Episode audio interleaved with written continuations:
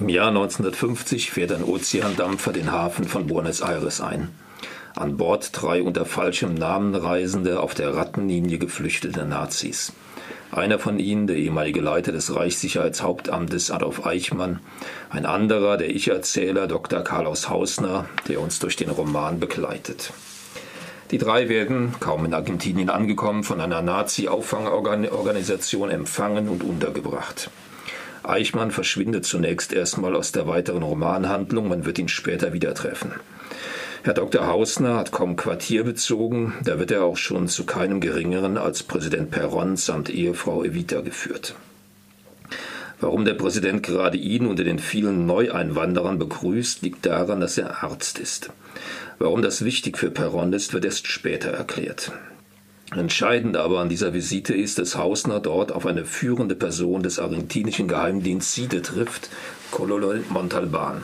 Beide kennen sich. Montalban war 20 Jahre zuvor als Jurastudent in Berlin und traf dort Dr. Hausner, der aber in Wirklichkeit der ehemalige Berliner Kommissar Bernhard Gunther ist.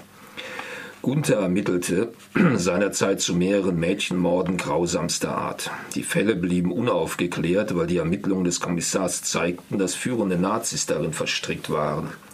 Nach der Machtübernahme wurde Gunther kaltgestellt. Perron verliert sofort das Interesse an dem falschen Arzt, dafür wird er aber für den Geheimdienstmann umso interessanter. Montalban war bei der Durchsuchung des Gepäcks nach Argentinien geflüchteter Nazis unter anderem an die Akten über die Morde in Berlin gekommen. Der Colonel beauftragt nun Gunther, einen aktuellen Fall in Argentinien zu untersuchen, der auf den gleichen Täter hindeutet. Vermutlich ist er in den Kreisen der Nazi-Verbrecher zu suchen, denen Perron nach Kriegsende Asyl gewährt. Zudem wird die 15-jährige Tochter einer seit langem in Buenos Aires ansässigen deutschen Bankiersfamilie vermisst. Das ist im Übrigen derselbe Bankier, den du da eben erwähnt hast, dieser Feude oder wie er heißt. Mhm. Kehr nutzt jetzt diese Ausgangslage und führt Leserinnen und den Leser durch die Entwicklung beider Fälle. In abwechselnden Kapiteln springt man jeweils 20 Jahre zurück und wieder vor. In den Berliner Kapiteln zeigt Kehr eindrücklich, mit welchen Mitteln und Methoden von Manipulation und purer Gewalt die Nazis die Geherbrühe des deutschen Rassismus und Nationalismus, die schon lange vorhanden ist, am Brodeln halten und anheizen, was sie dann schließlich im Januar 33 an die Macht bringt. Und in den argentinischen Kapiteln zeigt er, wie diese menschenverachtende Ideologie im Argentinien der 50er Jahre auf fruchtbaren Boden fällt. Durch das Angebot von Montalban bietet sich Gunther nun die Gelegenheit, die Spur wieder aufzunehmen und den oder die Täter zu stellen. Er nimmt den Fall an. Aber nichts ist so, wie es scheint. Der Colonel spielt mit gezinkten Karten. Spät merkt Gunther, dass, er gar, dass es gar nicht um eine argentinische Mordserie geht, sondern dass die argentinische Regierung hinter was anderem her ist.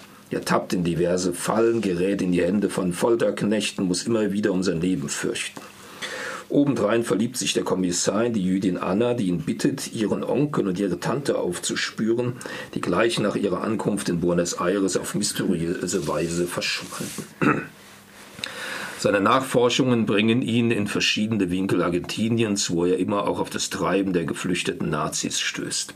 Durchweg sind die führenden Nazischergen in Argentinien bestens versorgt, betreiben dort große Latifundien, arbeiten als Diamantenhändler und sind in der argentinischen Wasserwirtschaft engagiert. Und vor allem stellt er fest, dass sie ihr Metier des Vernichtens andersdenkender und jüdischer Menschen mit Hilfe der argentinischen Regierung ungehindert fortführen konnten. Und dass die Nazimörder die argentinische Regierung dabei beraten, wie diese wiederum ihre Opposition loswerden wird. Er findet schließlich seinen Mörder, aber auch dieser Fall stellt sich als was anderes heraus, als er dachte. Er findet auch heraus, was mit den jüdischen Menschen passiert ist, die nach Argentinien geflüchtet sind, und deckt damit ein Geheimnis auf, das ihn fortan zu einem Hauptfeind für die argentinische Regierung macht. Da es sich bei diesem Roman um ein Krimi handelt, verbietet es sich jetzt weiter zu erzählen, weil ja der spannende Moment beim Lesen sofort verschwindet, wenn man schon durch die Rezension erfährt, um welche Geheimnisse es geht. Wer Spaß am Lesen von politischen Thriller über Themen der Zeitgeschichte hat, wird mit diesem Roman bestens bedient. Das war Philipp Kerr, das letzte Experiment. Das bei Rowold erschien 2009 und kostete damals 20 Euro.